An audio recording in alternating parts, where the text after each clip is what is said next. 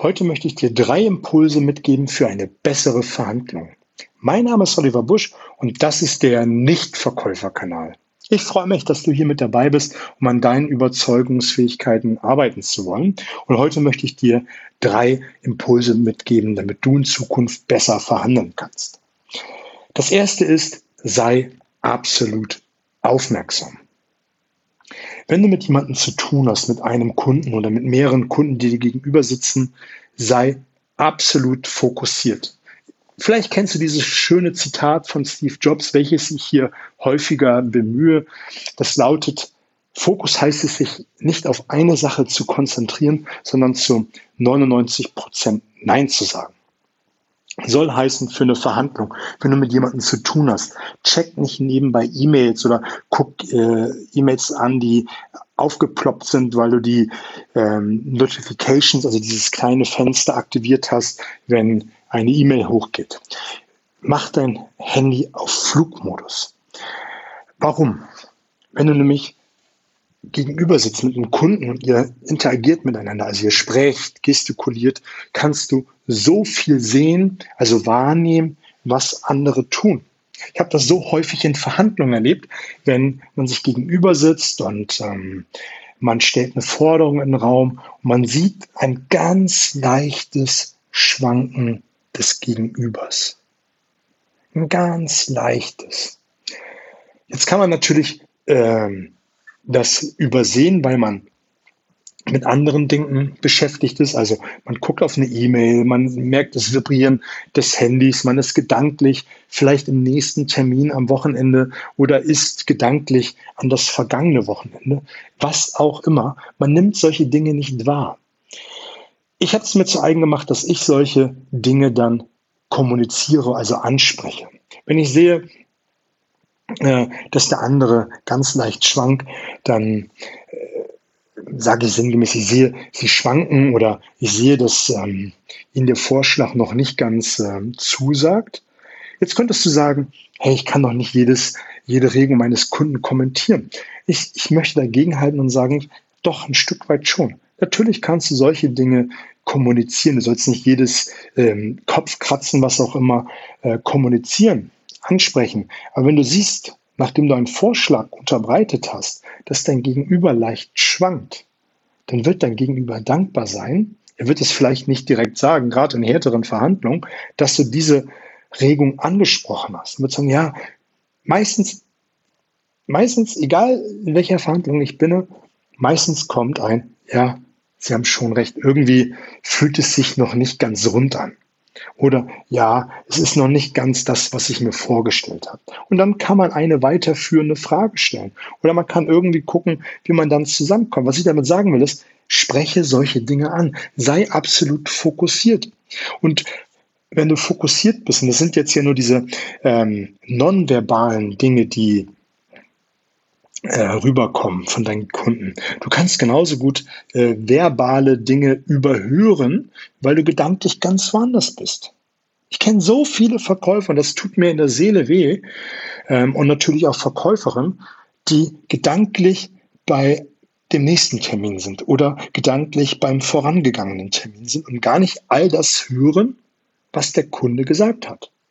In der letzten Podcast-Folge habe ich die Grundsätze der Kommunikation ähm, vorgestellt. Fünf an der Zahl. Und darunter war ein Punkt gewesen, zuhören. Jetzt wirst du wahrscheinlich sagen, hey, ich kann das nicht mehr hören, das Zuhören. Die Frage am Ende des Tages ist immer, tust du es auch? Hörst du wirklich deinem Kunden zu?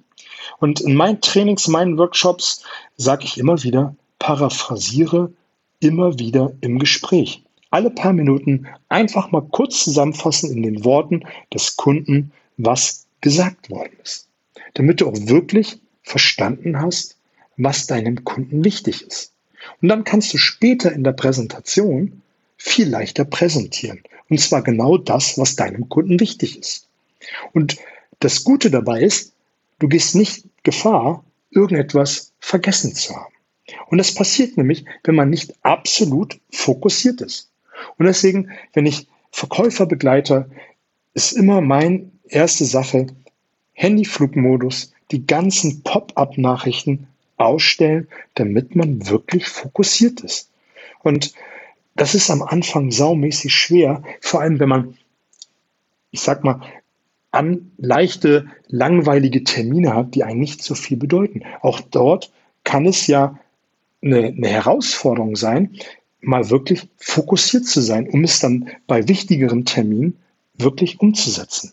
Also, das ist einer der wichtigsten Grundsätze beim Verhandeln, äh, bei den kleineren Dingen, dass man wirklich fokussiert ist, wirklich aufmerksam ist. Der zweite Punkt ist, den ich rausgesucht habe, ist die emotionale Haltung zu bewahren. Als ich noch ein relativer Newbie war beim Verhandeln, beim Verkaufen, habe ich immer einen großen Fehler gemacht. Ich habe mein Produkt angepriesen, ich habe die richtigen Fragen gestellt, ich war begeistert, ich war emotional, weil ich einfach wollte, dass mein Kunde das Produkt kauft. Und dann stellt er eine blöde Frage. Der stellt eine blöde Frage. Das hat mich nicht aus der Fassung gemacht, aber ich habe mir gedacht, ey, dieser Idiot, der muss doch verstehen, was ich von dem will. Jetzt habe ich das äh, die letzten Minuten so hoch angepriesen, ich war so begeistert, warum checkt er das nicht? Oder es kommt eine unmögliche Frage, wo ich mir denke, ey, what's, das fragt er doch jetzt nicht wirklich. Und das hat dann zur Folge gehabt, da bin ich wieder Punkt Nummer eins, dass ich nicht mehr fokussiert war und dass ich mich selber zu einer Emotion hinreißen lassen habe, die meistens nicht cool war. Und mit cool meine ich, ich habe es ihn irgendwie spüren lassen, dass der ein Depp ist.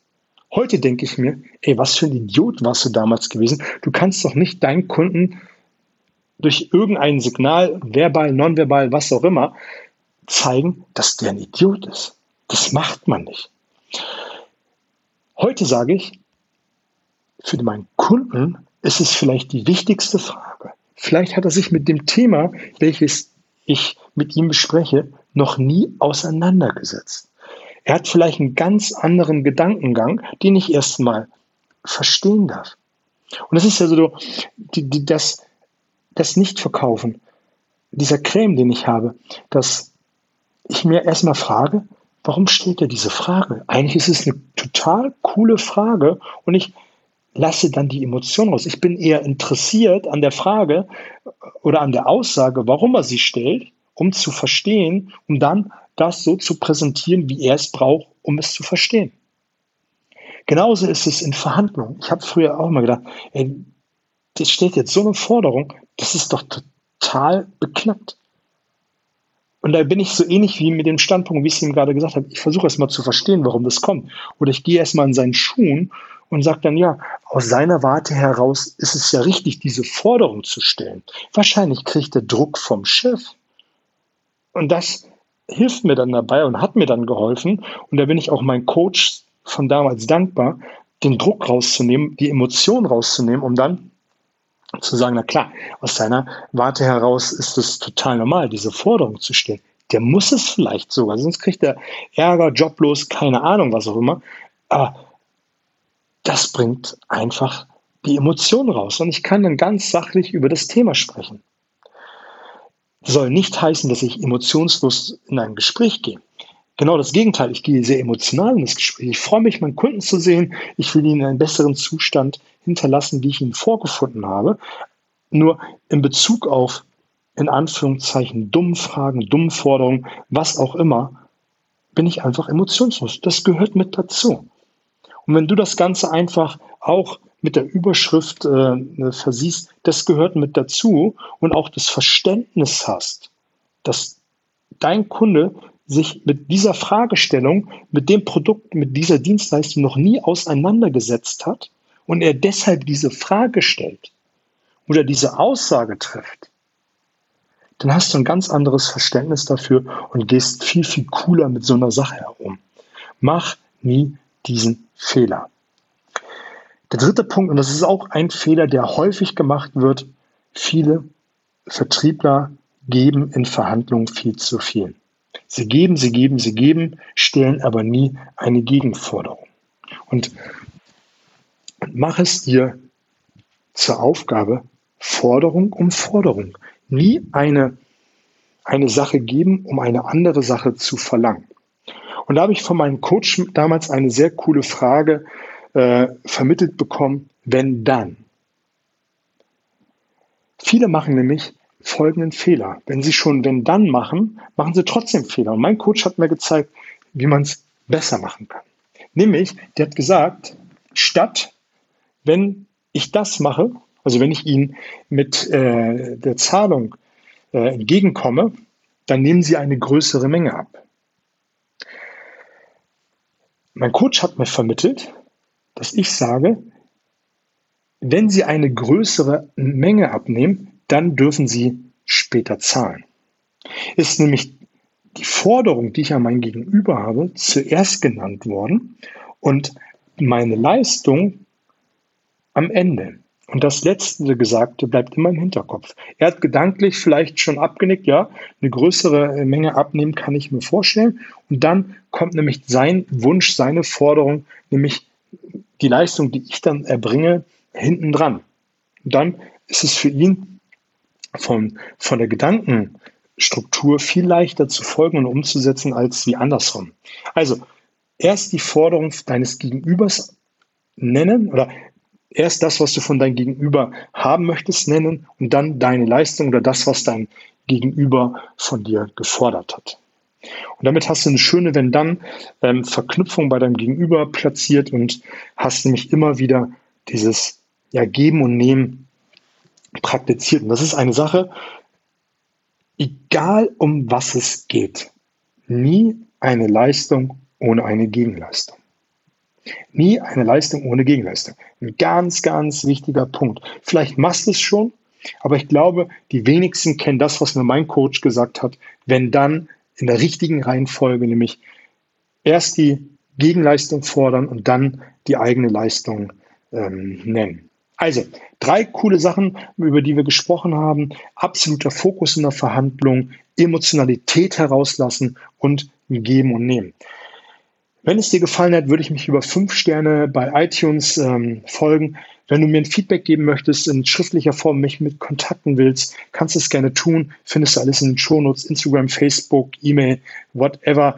An dieser Stelle schöne Zeit. Ähm, bis auf bald.